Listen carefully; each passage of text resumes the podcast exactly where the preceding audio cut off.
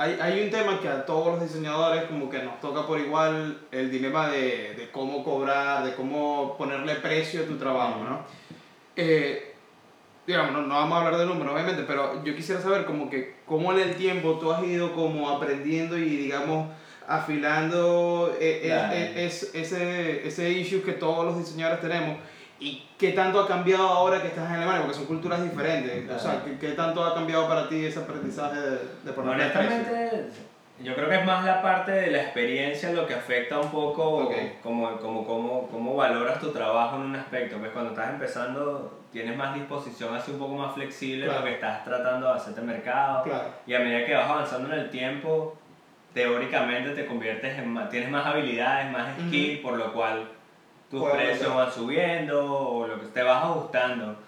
Pero yo creo que lo importante, eh, es súper importante cuando, cuando empiezas así, incluso cuando estás comenzando, que es una cosa que con el tiempo he ido aprendiendo más y más y ahora en, en Alemania, es que tienes que, si quieres entrar en ese mercado, en ese mercado internacional, como quien dice, tienes que hablar de la misma man- manera que habla el freelance De ese país. de ese país. Ok. Eh, o sea, tienes que verte en el espejo de... Para convertir en el mercado internacional, tiene que sentirse que tú estás en ese mismo mercado. Ok. Yo no veo ahora, hoy en día, que básicamente hay una diferencia si estás en la India o en Ok. Venezuela o en Alemania. Ujú. Si hablas en el mismo, en el mismo tono Ujú. que habla el final alemán, si hablas con propiedad, este es mi trabajo, lo presentas de la misma forma. Por ejemplo, un error muy común es presentar tu trabajo en la base de que estás en N país. No, tú presentas tu trabajo en base a que este es el trabajo y tiene la misma calidad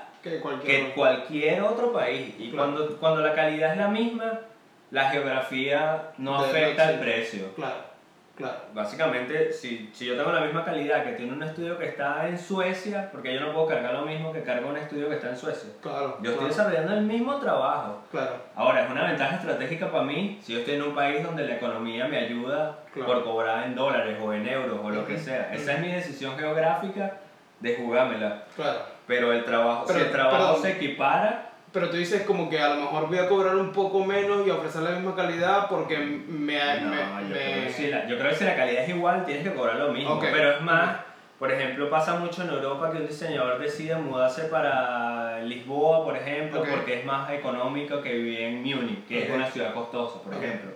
O mudarte de, como hacen muchos diseñadores freelance que decían, bueno, yo voy a trabajar freelance en Alemania, pero voy a estar radicado en Berlín, que es más accesible que Oh, yo otras pensé que Berlín era mucho más caro. No, Berlín es más accesible que, Oh, por wow. ejemplo, una Múnich o una Hamburgo, inclusive Ok, ok. a nivel del, del, del día a día de tus costos. Ok. Pero eso no quiere decir que tú no vas a cargar cuando vas a Múnich lo mismo que carga un diseñador de Múnich. Es una Claro. ventaja estratégica que tú decides como persona, voy a vivir en esta ciudad. O o sea, que claro, le- aumenta el valor de, de, tu- de tus ingresos, porque si estás viviendo en una Claro, ciudad más pero económica, pero, refiero, es, ganas... tu, es tu decisión, Claro. Pero no afecta en cuanto al skill. Ese es mi punto. Claro, si el skill claro. está al mismo nivel Ujú. del diseñador que está aquí en Nueva York, porque tú no puedes cargar lo mismo que carga el diseñador. El trabajo es el mismo al final Claro. del día. Sí, sí. Y al cliente, honestamente, al cliente no le importa, no todos los clientes, pero la mayoría de los clientes no le importa si tú dices, ¿sabes qué? Tú estás en Nueva York y yo estoy en Venezuela, pero si tú me llamas a las 3 de la mañana, que son para ti las 3 de la tarde, yo Ujú. voy a estar disponible. Ok, tú no claro. vas a sentir la diferencia de horario. Claro. Tú me necesitas a las 3 de la tarde, Yo me las arreglo. yo me las arreglo. Yo voy a estar disponible en el teléfono porque yo no puedo cargar lo mismo. Estoy Claro. cumpliendo los mismos horarios, la misma calidad de trabajo. Claro. El valor es- tiene que ser equiparado con él, pero tienes que hablar en el mismo, en el mismo tono, como quien dice. Sí. Tu trabajo, cuando yo veo una página web con un freelance de Nueva York y veo tu trabajo en una página web, digo, ver, no puedo distinguir cuál es cuál. Ok, ok, entiendo. Claro. Pero sí. Y, y, pero bueno, también aquí entra un, punto de, ok, me voy a vivir a una ciudad más económica, un poco más pequeña, voy a ganar como si viviera en tal lugar, así que aumento el, el valor de, mi- de mis ingresos, cool, pero también donde entra entonces la parte del networking, ¿no? O sea, eso ya también queda de es cada un quien. sacrificio, eso- pero eso es parte también del día a día ahora, porque Mm. por ejemplo yo estoy en Múnich, ajá, y- pero Bueno, igual yo Instagram. hablo y tienes Instagram, tienes Twitter, tienes todo el engagement de Ujú. Hablar con la gente, mandar un email. Cuando yo empecé, por ejemplo, eso era una cosa que a mí me sorprendió cuando, cuando hicimos el off en Caracas, por Ok, ejemplo, ok. con, con, con Jaime, que es un amigo que ahorita está viviendo en Suecia.